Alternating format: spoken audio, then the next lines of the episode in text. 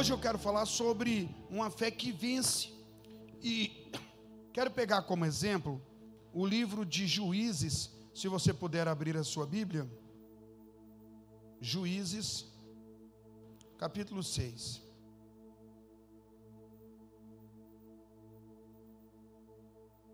É, essa água aqui não vai, não, vou ter que partir para outra. Algo caiu na minha água aqui, eu vou aqui na garrafa mesmo.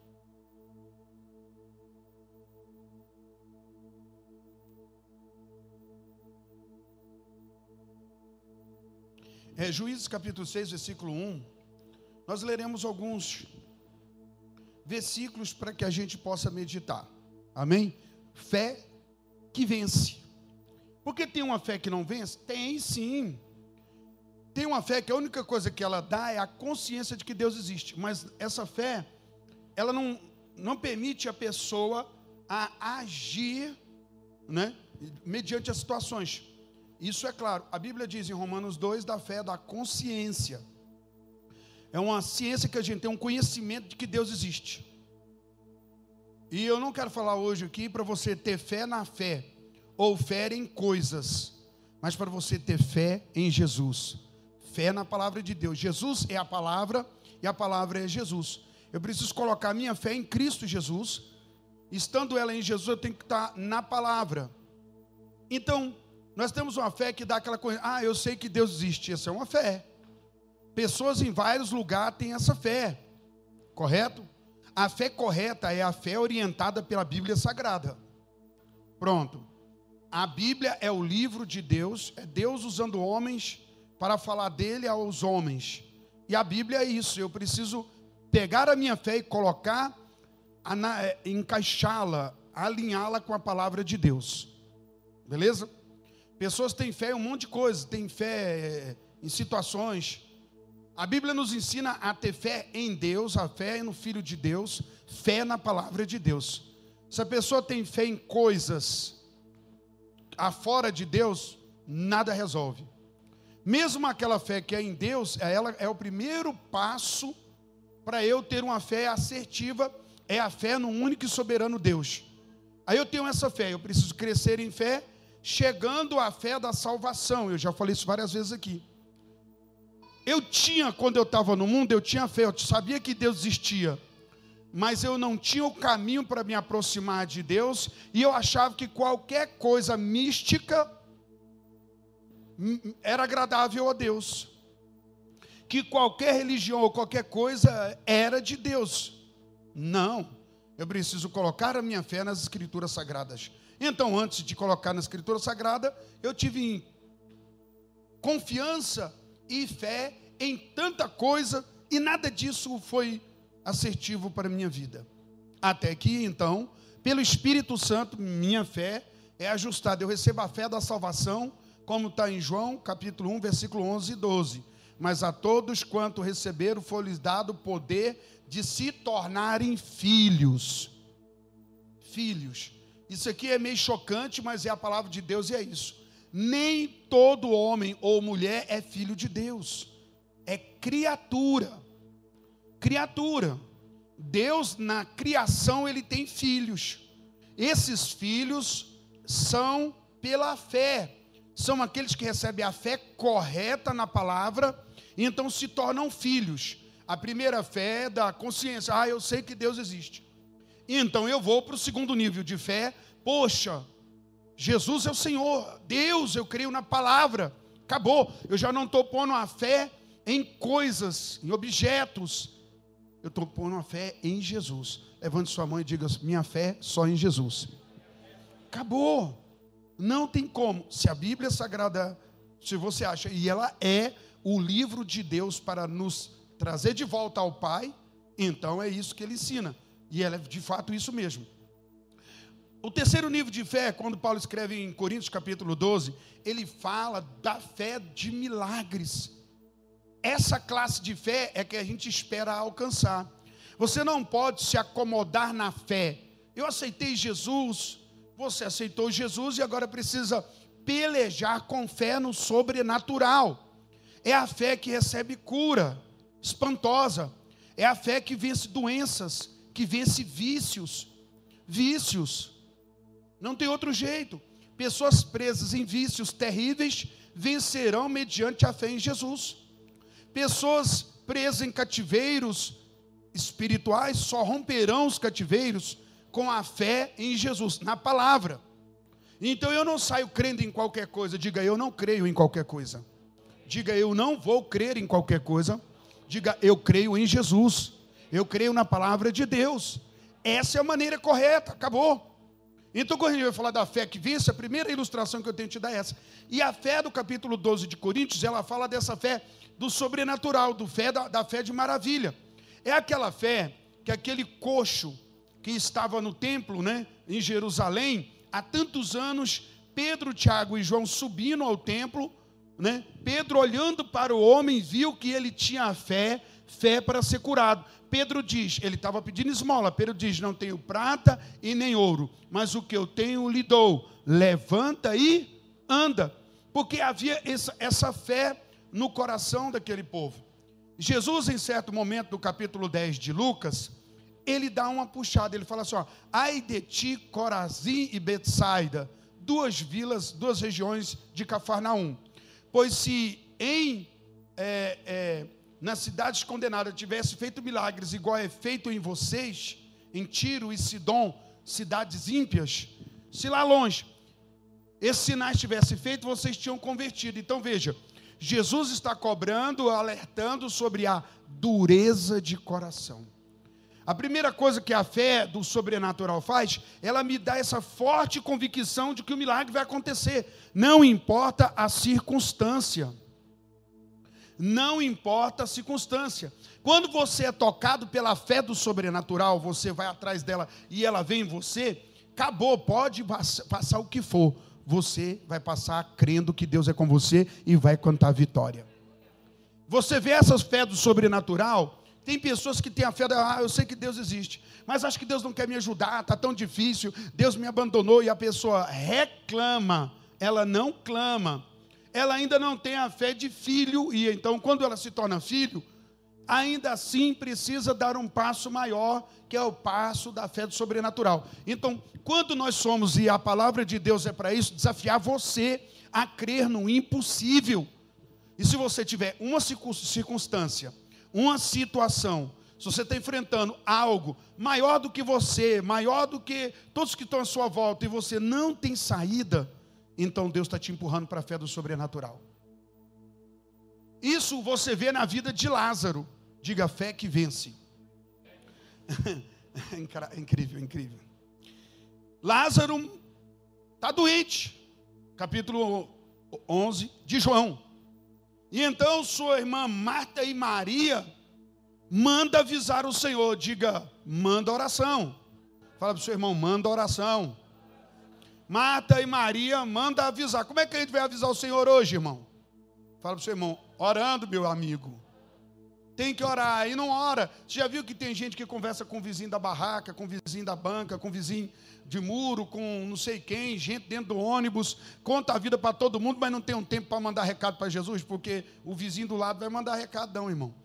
Quando estiver na luta, vai diante do Senhor e fala: Senhor, está doente aquele que tu amas é engraçado que Deus ama a nossa vida. Levante sua mão e diga: Deus ama a minha vida. Fale isso de novo: Deus ama a minha vida.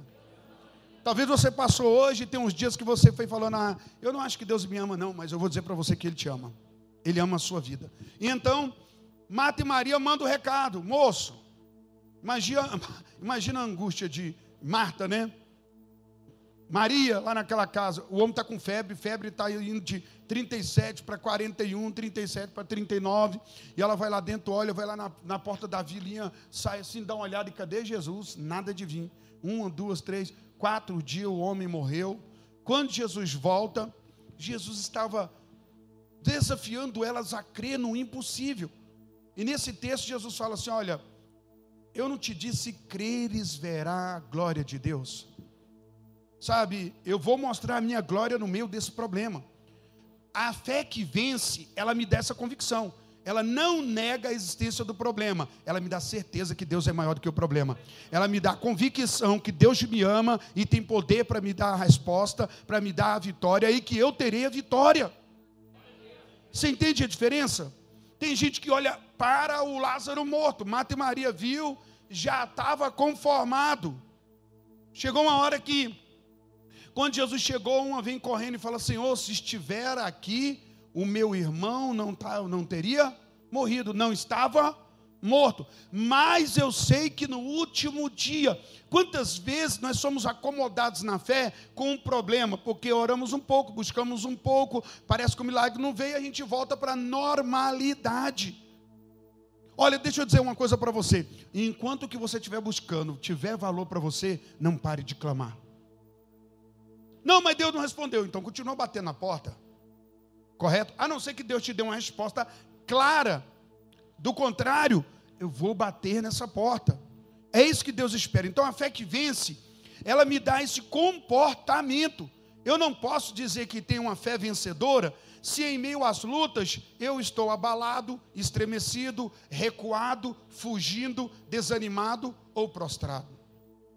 A fé que vence, ela me ergue diante do Senhor, ela me ergue diante do valente, ela me ergue diante do gigante, sim ou não? Entende o que eu estou falando? Claro, você vai falar para mim, pastor, eu estou numa luta, sim, vou medir a sua luta. Ela é que tamanho? A sua luta é de 3 metros, ela é de 6 metros, ela é de 10, 30. Não importa, ela nunca é maior do que o teu Deus. E a fé viva, ela te faz ver isso. A fé que vence me faz ver o gigante como um anão. Eu vou enfrentar isso mediante esse espírito. A fé me dá essa ousadia. E é ela que Deus quer liberar. Então eu disse para você é, é, sobre Marta que chegou lá e Jesus falou assim: Olha, leva-me onde o puseste. Levou até o sepulcro. E ele diz: Tira a pedra. Senhor, Senhor, mas há muito tempo que ele está aí, já está mau cheiro, já tem mau cheiro, já está em estado de putrefação, acabou. E Jesus falou: Mas eu não disse para você que se crê, vai ver a glória de Deus. E é da natureza minha e sua achar que quando o problema está grande, Deus não vai responder, porque a gente volta para a nossa, nossa, nossa esfera de pequenez, sabe? Mas a fé que vence, ela põe na mão de Deus, é a mão de Deus que vai operar. A fé que vence, ela me deixa no lugar exato. Sei que sou pequeno, sou limitado, sou fraco mesmo, não posso, mas eu estou falando é de um Deus que pode, um Deus que ama, é Ele que vai fazer. E você tem que sair daqui hoje é com essa fé. Poxa, eu creio em Deus, eu creio no teu poder, na tua palavra. Senhor, o Senhor disse e não falhará. O que o Senhor fala é fiel, é verdadeiro, ele é poderoso para cumprir. Então, Lázaro, ele é ressuscitado quando a fé do sobrenatural vem. E eu pergunto para você: você está precisando ver um milagre do impossível na sua vida e na sua história? A parte mais é isso.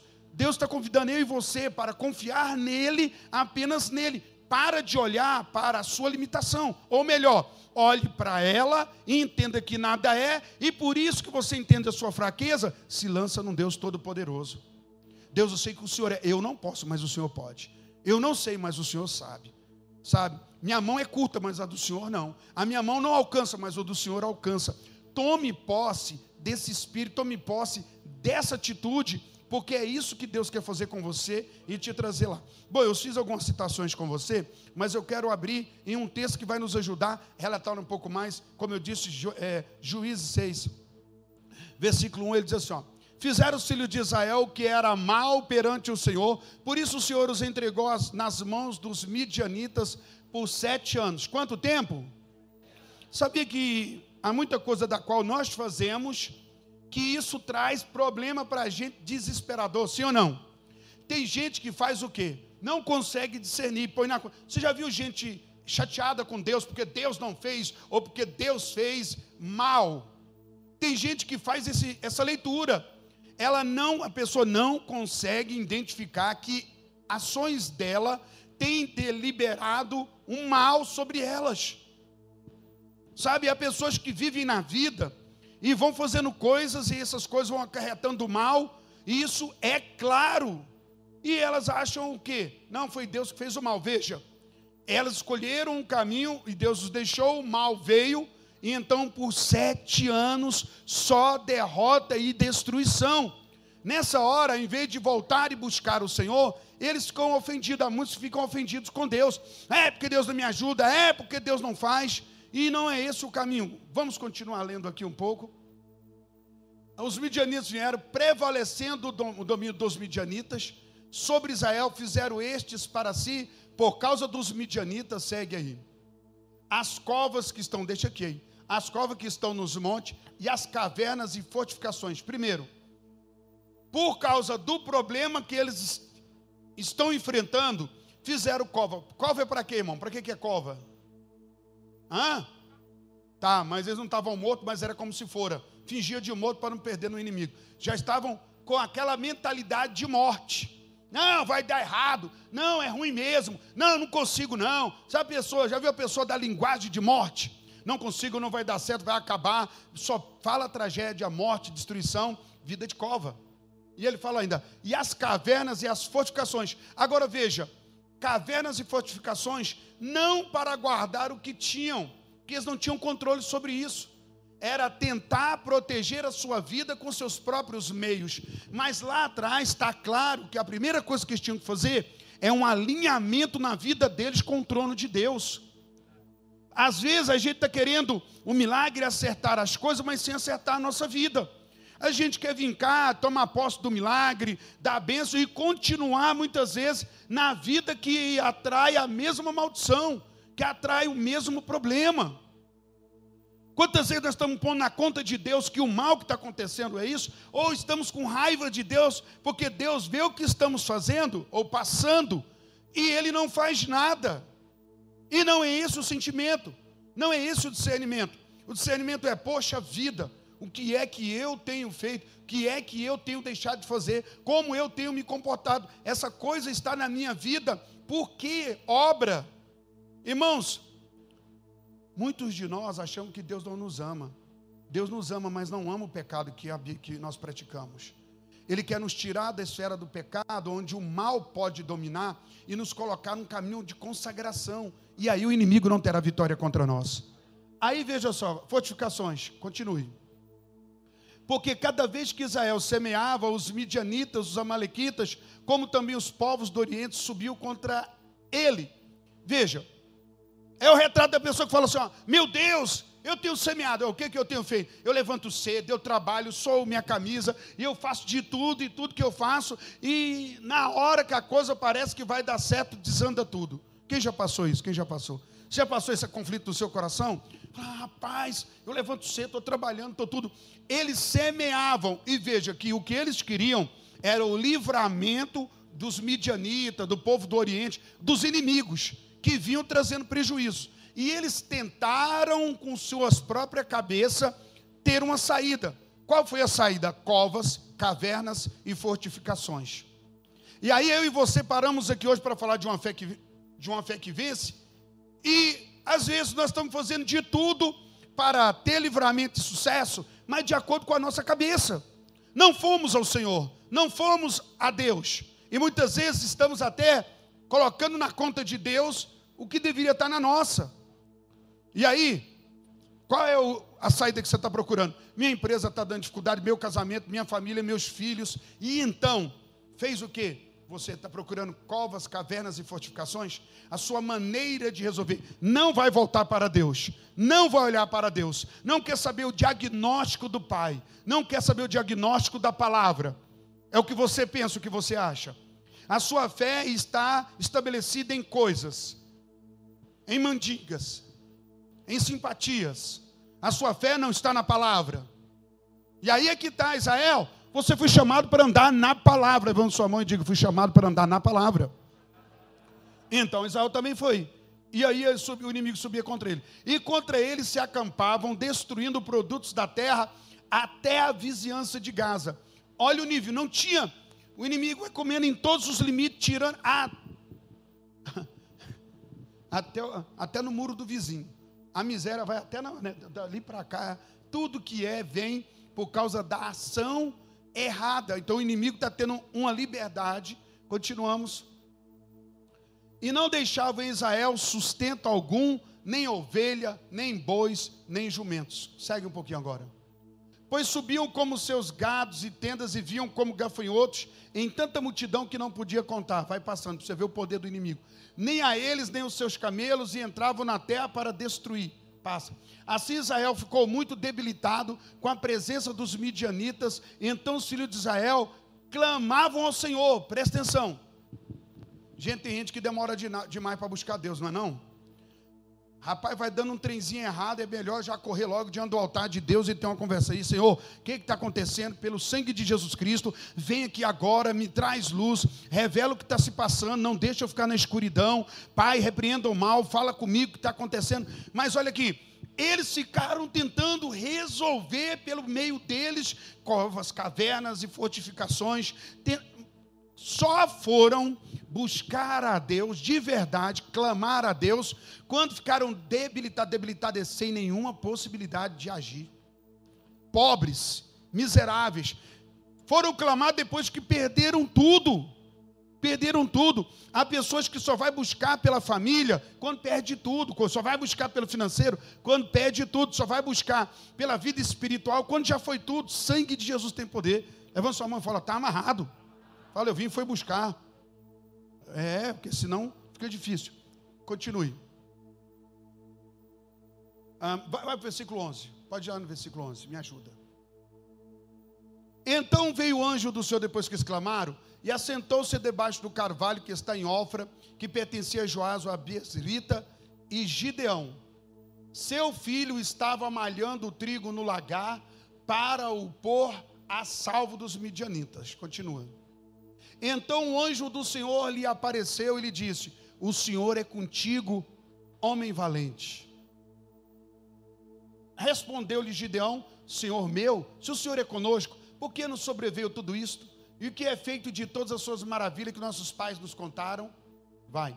Dizendo: Não nos fez o Senhor subir do Egito, porém agora o Senhor nos desamparou e nos entregou nas mãos dos midianitas, nossos inimigos. Então se virou o Senhor para ele e disse: Vai nessa tua força e livre Israel das mãos dos midianitas. Porventura não te enviei eu, só um minutinho agora, enquanto os eu, eu vou abrir aqui, para pontuar algo na, na, na, na vida, na, na nossa meditação, sobre uma fé que vence. Israel havia feito coisas fora da palavra, fora da presença de Deus.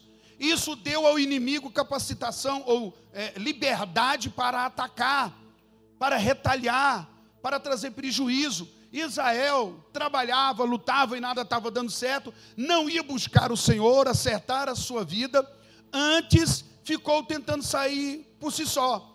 E a saída era: vamos fazer uma cova, vamos fazer uma caverna, buracos, vamos resolver. Isso fala da mente natural que quer resolver as coisas. Nós somos um povo espiritual, devemos estar diante de Deus buscando para nossas vidas.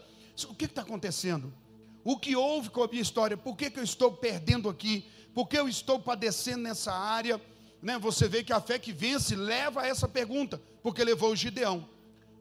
Mas Israel não fez isso. Agora, lá na frente, nós vimos aqui no versículo 11, está Gideão malhando o trigo no lagar. E nós encontramos uma situação diferente, porque trigo não se malha no lagar, trigo se malha na eira.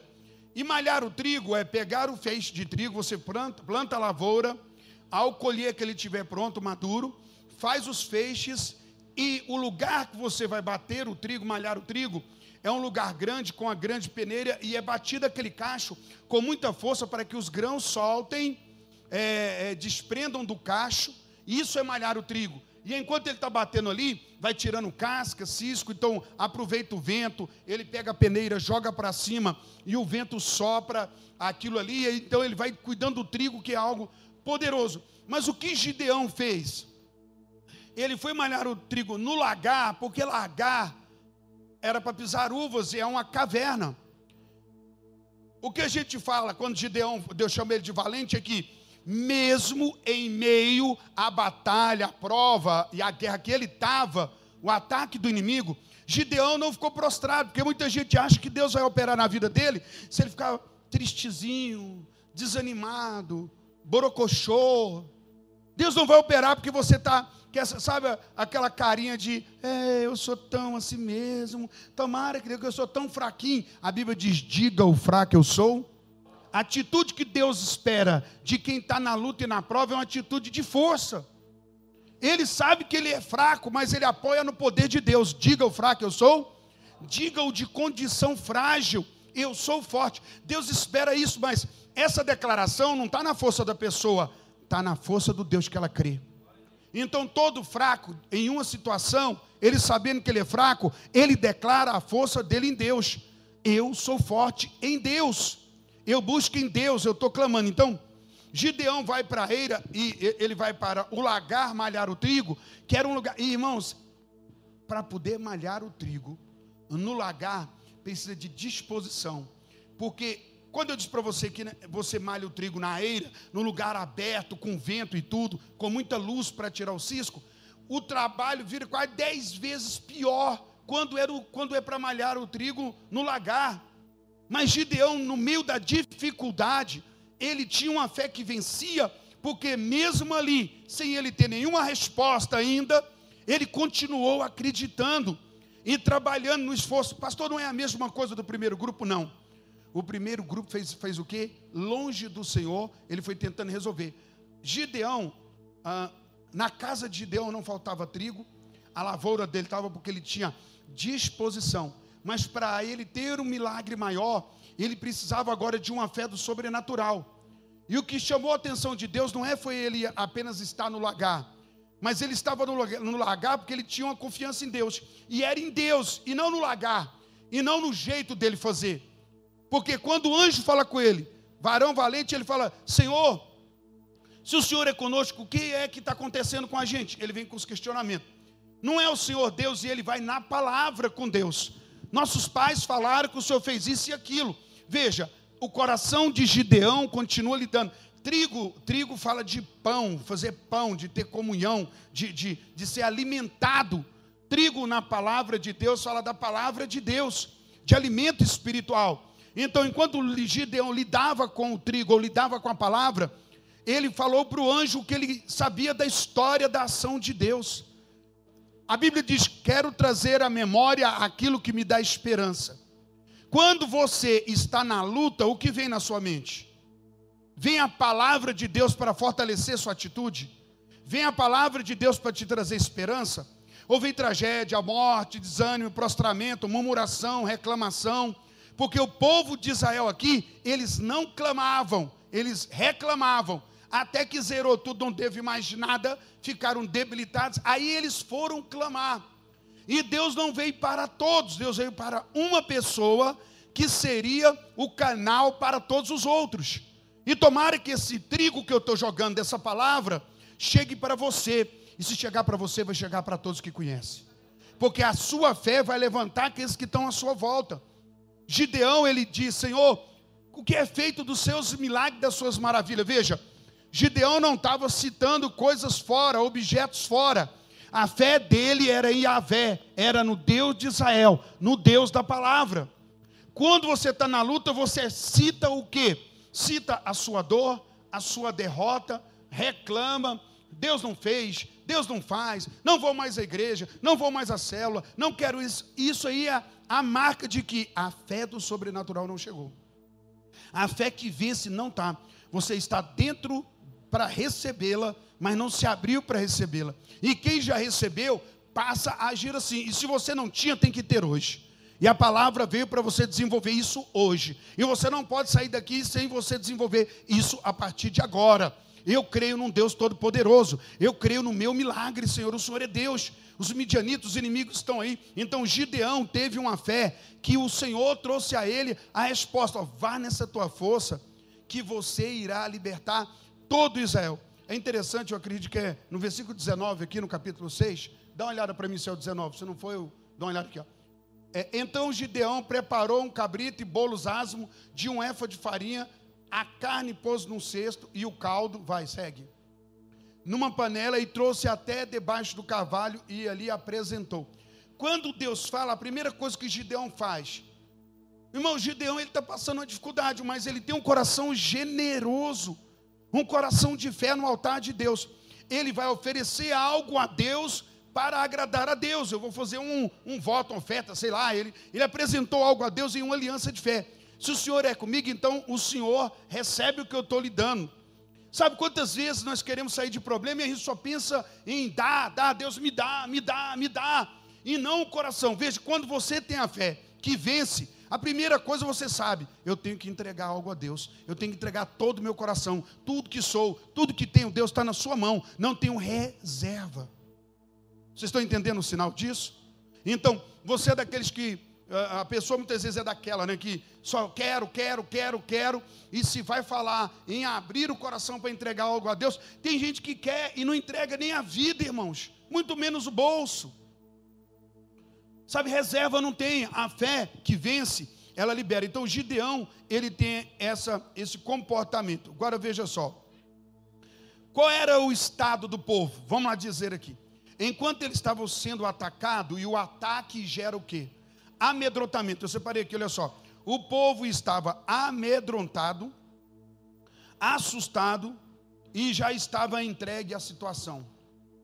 Quantas vezes a prova, a tribulação, a, a luta que vem traz amedrontamento? Já eu entreguei. Vai ser, vai ser desse jeito. Será assim. Um homem de Deus, a mulher de Deus, quando tem a fé que vence, acabou vai passar por tudo e vai vencer. O que vier, vai vencer, porque é algo incrível essa vida que vem para aquele que tem essa fé. Ele não está não tá isento de lutas e guerra, mas ele tem a garantia da vitória. E ele passa isso declarando. Então veja só, versículo 6, 2 diz que eles passaram a fazer covas dos montes, cavernas e construiu. É loucura, por causa do medo, as ações, qual é o medo? Quando você está na luta e na batalha, olha aqui para mim, dá uma analisada na sua vida agora. Está passando luta, guerra, ameaças e tudo. Qual tem sido a reação? Cova, caverna, isolamento, separação, fuga, desaparecer, rebelião, não quero, vou me afastar, vou dar um tempo, quero sumir, vontade de desaparecer, não vou ficar por aqui não, entendeu? Ninguém é obrigado, não sou obrigado a viver mais isso. Um dia eu vou sumir. Esse é o espírito daqueles que já entregaram-se na situação e não quer mais. Agora, Gideão tinha fé. E a fé fez com que ele fizesse o quê? Ele ia agir. Quando você fala, fala de lagar, lagar é lugar, é um dos trabalhos difíceis de fazer. Lagar é, é, um, é um, um, um, amplo lugar, um lugar, uma caverna escavada na rocha, é jogada as uvas ali, as pessoas ficam pisando, o líquido corre, é um trabalho difícil, mas quem faz aquilo alegra. Por isso que a Bíblia fala de lagar, lagar é lugar de bênção, de comunhão, de festa. Imagina isso, é, é, imagina isso. Gideão sabia que aquela hora não era lugar, não tinha como ele ter alegria e festa, era hora de buscar, malhar o trigo para que ele pudesse. Em outro momento ele teria a sua celebração, mas agora era tempo de malhar o trigo, de preparar para que não fosse roubado para que não fosse retirado. Discernir o tempo de vida, discernir o tempo que está vivendo. Sabe, irmãos, a gente encontra pessoas que elas não têm, não têm é, é, noção nenhuma do momento que estão passando. Já viu pessoas que é tempo de chorar, não chora. Tem gente que é meio desregulado, não tem noção, responsabilidade, consequência, levam a vida totalmente sem sentido. Gideão vai buscar é, essa situação. Vamos pegar algumas lições na vida de Gideão que eu quero orar por você. Veja. Ao ver o lagar vazio, não podendo usufruir, o que, é que ele fez? Está na hora de malhar o trigo. E ele foi para lá, mas ele queria voltar a ter alegria. A dor e a peleja de Gideão residia nisso. Meu Deus, o lagar está aqui, ele está vazio, está triste, está difícil. Olha aqui para mim. A sua tristeza faz você deixar de buscar a Deus a sua tristeza, a ausência da alegria, não está tendo alegria, o que, que vai fazer? É, não está tendo, então eu vou morrer. Não, eu vou lutar para que essa alegria volte, sim ou não? Esse é o espírito da fé que vence. Não tem alegria, só está tendo tristeza, derrota. Então eu vou me arregimentar, eu vou me posicionar para que a alegria volte, para que o lagar volte a funcionar, para que tenha uvas e haja aqueles que pisam na uva e haja canções. É interessante que no lagar, quando eles estavam ali pisando uva, eles cantavam louvores, era um ambiente, era um trabalho árduo, mas era tanta alegria. Lagar e uva na Bíblia, vinho, fala de comunhão, de alegria, de restauração, de prazer diante de Deus. Mas enquanto ele não via isso, ele fez o quê? E é isso que eu quero pôr na sua para você, para nós hoje. Você está passando tristeza? Você viu que a alegria acelerou? Arrumou a mala e foi embora. A tristeza, o prazer, a alegria, está na, na dor. O que, que eu vou fazer? Não, eu vou morrer. Não, não é isso. A fé que vence provoca você a ir atrás daquilo que é trazer alegria de volta. E não são coisas. A alegria de volta primeiro vem na minha aliança com Deus. Muita gente está pensando que a alegria vai vir. Ah, que se eu tiver um carro, se eu tiver uma. Gente, tem casa, tem gente aí que tem jatinho, ilha própria e tudo, e não tem alegria. Essas coisas são acrescentos. Sabe? O importante, a maior alegria é você com Deus. Então, a primeira coisa que você vai ter, a primeira vitória na sua vida, é formatar a sua aliança para Deus. O trigo era algo muito caro por ali, e o que acontece? Só para você ter, ter ideia.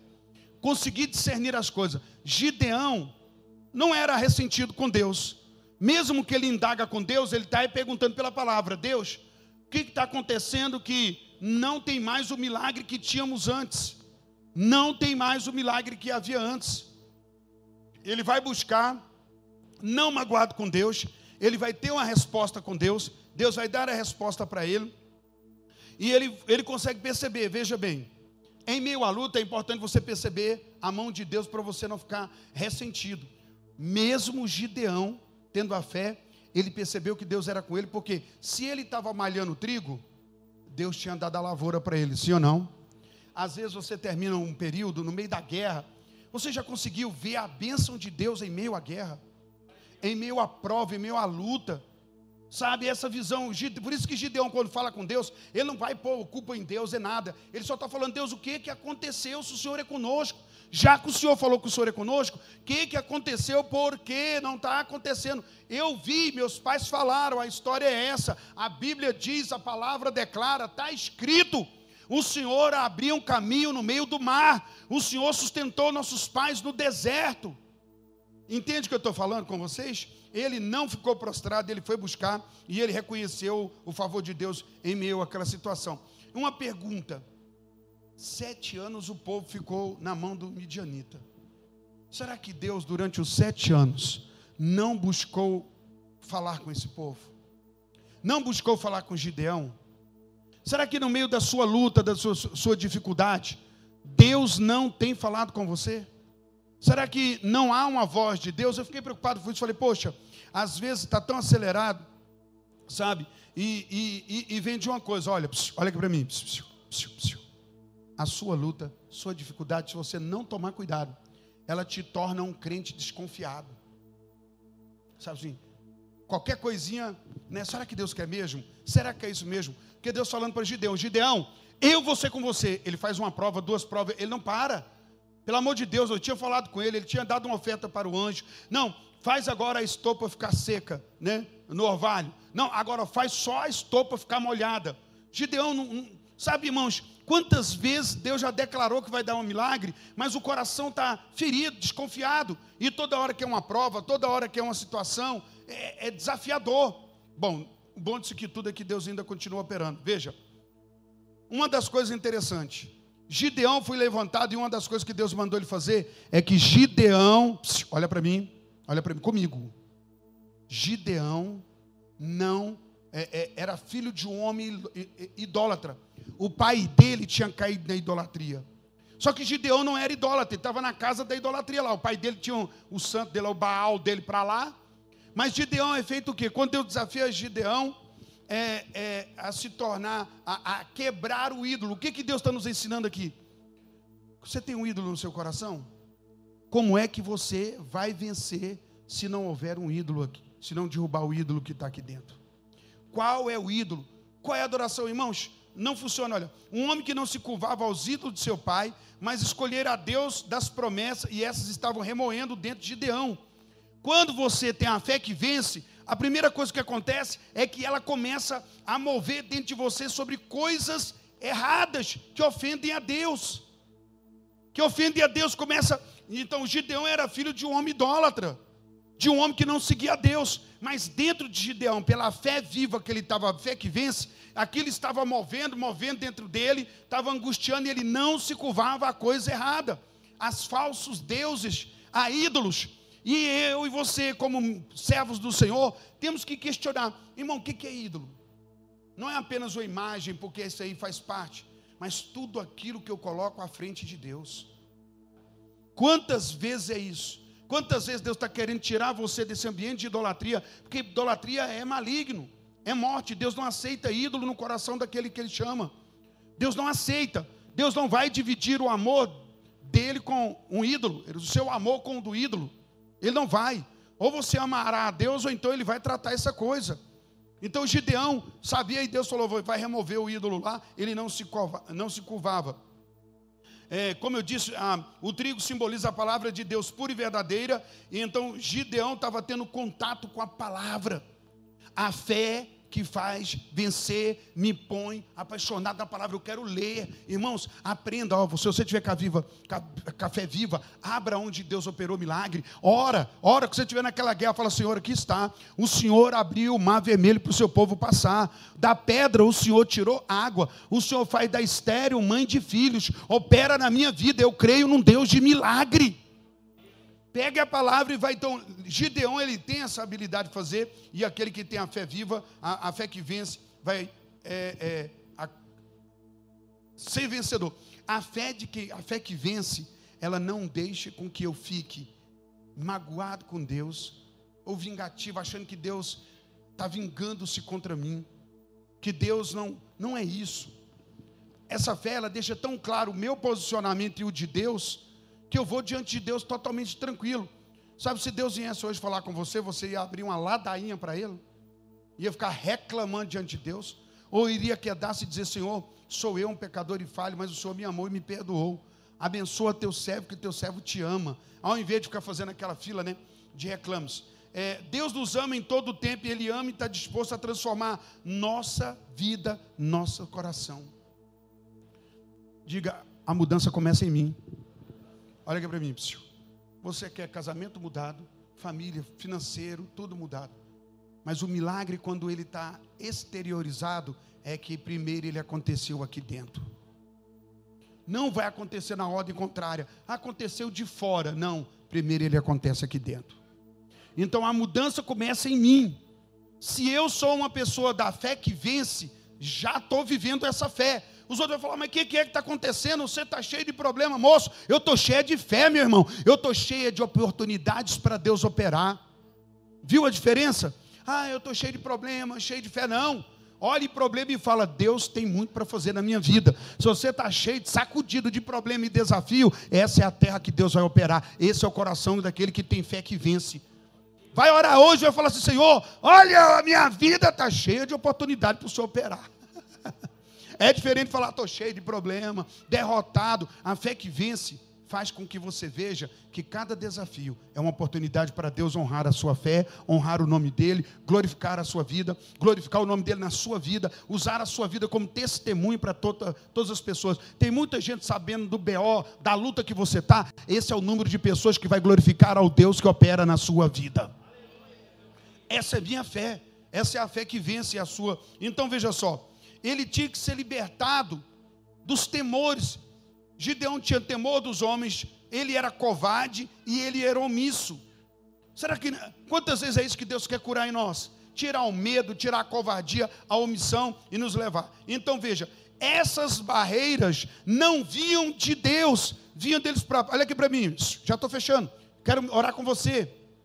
As barreiras para Deus operar na sua vida, qual é a fonte delas? Pode escrever o que eu digo aqui, porque é fato. As barreiras para Deus operar na sua vida está sempre em nós, não está em Deus. Está sempre em mim.